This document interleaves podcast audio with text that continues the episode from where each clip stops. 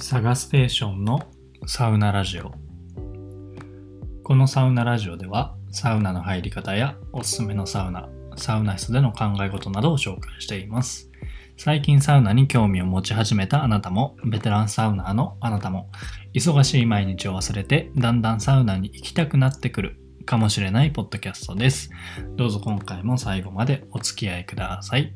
ということで、こんにちは、サガステーションです。皆さん今日も整ってますか、えーいよいよ暑くなってきました。まだ梅雨明けはしてないのかな？してないですよね。梅雨なのに全然雨降らないですよね、最近。僕は北陸でずっと育ったんですけど、北陸はすごく雨が多くてですね、もう梅雨じゃなくても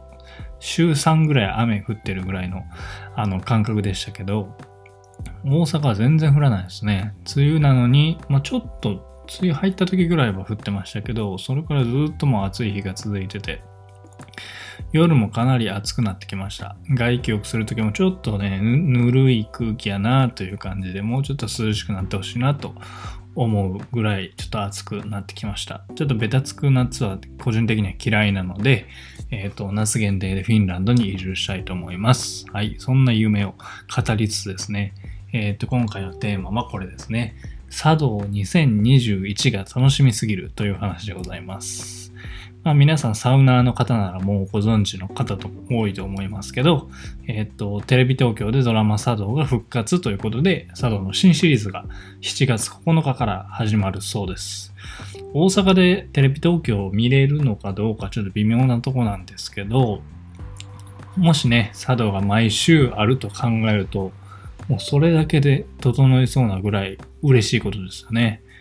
なんといってもね、あのメローな曲と、個人的な登個性的な登場人物と、ただただ緩い空気感なんですけど、それがなんともいいですよね。おまけにいろんなサウナを知ることもできて、サウナの、サウナーとしては、もう言うまでもなく最高のドラマだと思っております。いやー、これ見たいな毎週リアルタイムで見れるとなると、あの、楽しみが増えますんで、うん、サウナ行けなくても茶道を見たらちょっと整いそうになりそうですよね。それだけでかなり生活の質が上がりそうな気がします。で、シリーズ1は Amazon プライムで見たんですけど、多分虫 Z とのストーリーは一旦終わってますよね。ちょっとどういうテーマでシリーズ2が、えーと始まるのか、その辺も楽しみなポイントですけど、ただ一番気になるのはやっぱりなんといってもどのサウナが登場するかってことですよね。僕は大阪のサウナーで住んで関西のサウナをぜひ関西のサウナをぜひ取り上げてほしいなと思うんですけど今回は、えー、茶道2021で登場してほしい関西のサウナっていうのを真面目に真面目に考えていきたいと思います。はい。多分結構ツイッターとか見ててもあのいろいろと予想してる人がいたんで今回は僕の意見というのをまあ適当に話したいと思います。で、前のシリーズを見る限り多分有名どころのサウナが登場してる印象なんで、まあ2が通うようなマイナーサウナというよりは初心者でも行きやすい定番のサウナっていうのが選ばれる可能性が高いんじゃないかなと睨んでおります。で、僕個人的に関西のサウナで一番有力だなと思ってるのが、えっ、と、兵庫県の関西サウナスパでございます。でも関西のさ有名なサウナってところで考えると、まあ、大阪の大東洋、京都だと、うん、ルーマプラザとか、兵庫だとこの神戸サウナスパだと思うんですけど、多分一番絵になるのが神戸かなと思います。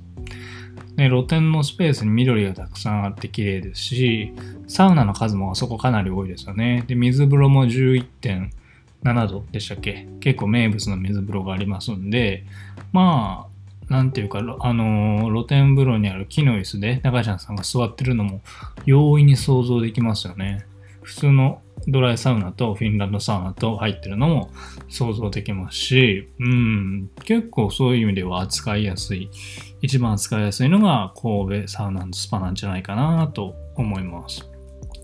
で、大阪から選ぶとするとやっぱり大東洋ですかね。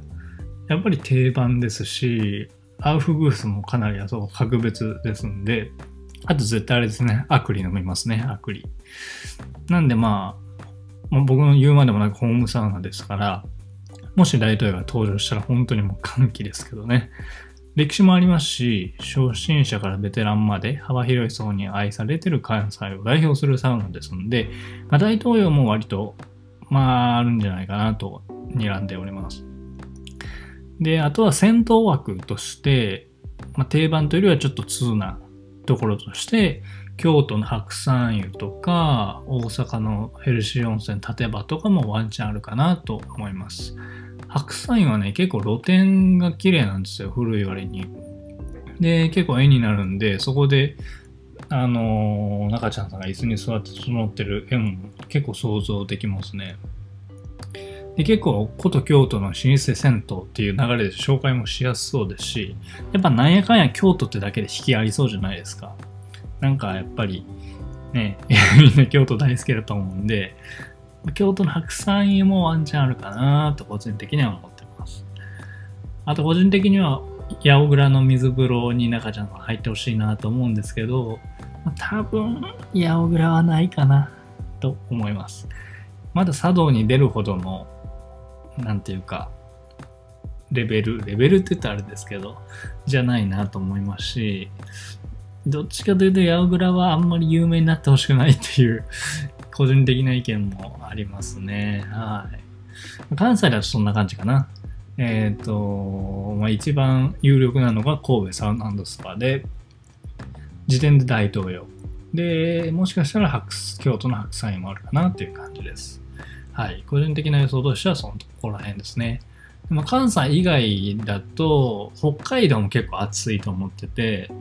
ニコーリフレサウナとか、あ、ニコーリフレ札幌とか、えっ、ー、と、森のリゾートホテルとか、行ったことないですけど、結構、個人的にも行きたいし、うん、結構、なんか、サウナの中でも人気がありそうな感じですよね。あとは長野のザーサウナとか、やっぱり何回九州も暑くて、福岡のベルビーとか、今年サウナシュランの1位を取った佐賀のラカンの湯とかも全然あるかなと思います。あとは高知のグリーンピアとかも面白いんじゃないかなと思います。それ以外だと自然系も結構来そうかなと思ってて、湖とか川とか滝とかそういう自然の中で整うみたいなのももしかしたらあるかなと思ってます。なんでまあ、関西で言うと、施設の滝が来たら激アツですよね。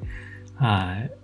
い。ぜひテレビ、佐藤であの、佐々木さん、佐竹さんですね。あの、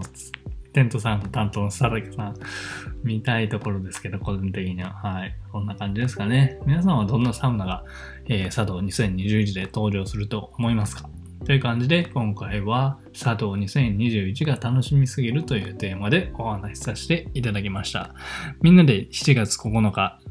7月9日ってきたらもうすぐですね、もう1ヶ月もないぐらいですけど、首を長くして楽しみに待ちましょう。ということで今回は以上です。それでは皆様良い整いを。